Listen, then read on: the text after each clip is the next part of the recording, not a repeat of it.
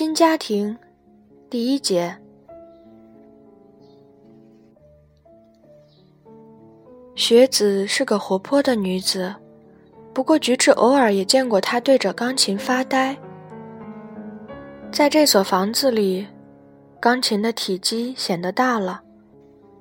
这架钢琴是菊治新建立了关系的制造厂的产品。菊治的父亲早先是乐器公司的股东，这家乐器公司当然也一度被改为兵工厂。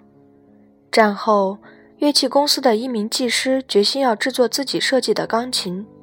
由于父亲的关系，技师经常到菊治这儿来商谈。菊治就把卖掉房子的钱做了投资。这个小小的制作厂把一架制作出来的钢琴样品也搬到了菊治的新居里来了。学子的钢琴留给了老家的妹妹。学子并不是不能在老家为妹妹购买另一架钢琴，所以菊治曾两三次对学子说过：“如果觉得这架钢琴不合适，可以把过去的那架要回来，可不要顾虑到我的关系啊。”学子在钢琴前发呆，菊治以为他可能不喜欢这架钢琴。这家就很好呀。雪子像听到意外似的说：“我虽然不太懂，但调音师不是也称赞过的吗？”其实菊治也知道不是由于钢琴的缘故。再说雪子还没达到爱好钢琴的程度。他对钢琴还不是很热心，也不是特别擅长。你坐在钢琴前发呆，菊治说：“看样子你像是不喜欢这架钢琴。”同钢琴没有关系，是另一件事。雪子诚实的回答。他本想接着说什么，可突然又改变了主意似的。你发现我在发呆吗？什么时候看见的？正门旁边照例连接着西式房间，钢琴摆在那里，从餐室或二楼菊治的房间都看不见。在娘家的时候吵吵闹闹的，哪有发呆的功夫？能发呆是稀罕事儿。菊治脑袋里浮现出雪子娘家的情景。他双亲兄弟齐全，客人进进出出，一派热闹的景象。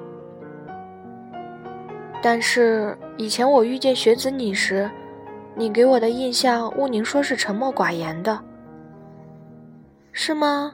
我可爱说话了，与母亲和妹妹在一起时就没有沉默的时候，三个人当中总有人说话。尽管如此。三人当中，也许我是最不善言谈的。一想到母亲在客人面前话太多，我就沉默不语。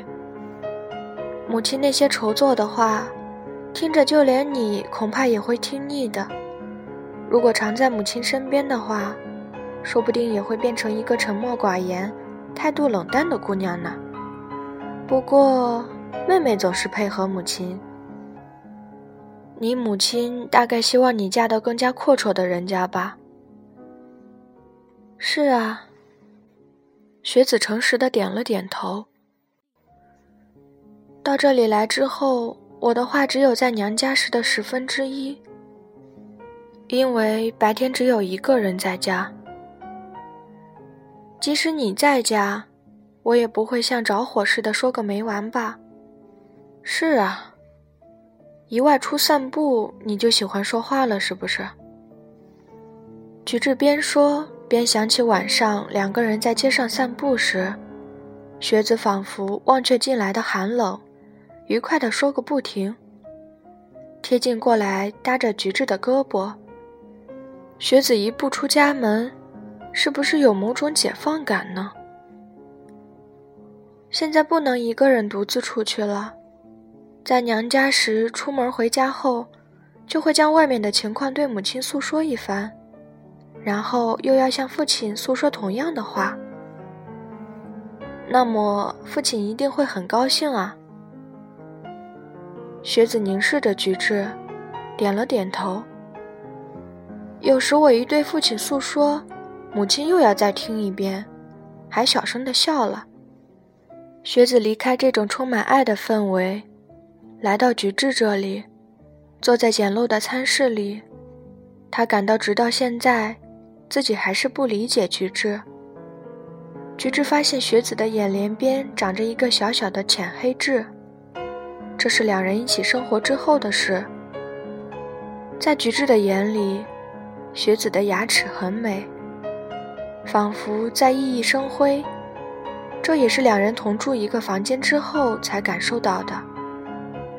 接吻的时候，他也被那牙齿的清纯所打动。菊治拥抱着逐渐习惯于接吻的学子。有时会突然泪如泉涌，因为还停留在接吻的程度上。他觉得学子无比可贵又可爱，但停留在接吻上，学子似乎不像菊治那样感到懊恼和焦虑。关于结婚的事，学子不至于无知到这种程度，但是对他来说，仅仅接吻和拥抱已是十分新奇。已是充分获得了爱的满足，他回报了菊治。菊治自己也感到很痛苦。有时他在反复考虑，这样的新婚生活并不是不自然，也不是不健康吧。雪子从蔬菜店购来了大萝卜和青菜，菊治甚至看见这种蔬菜的绿色和白色，也觉得很新鲜。仅这一点。不是也很幸福吗？过去在古老的房子里，同老女佣一起生活的时候，从来不曾看见厨房的蔬菜这类的东西。一个人住在那样宽阔的房子里，你不感到寂寞吗？学子来到这个家之后不久，这样问过菊治。在这短暂的时间里，他甚至远溯到过去，体恤菊治。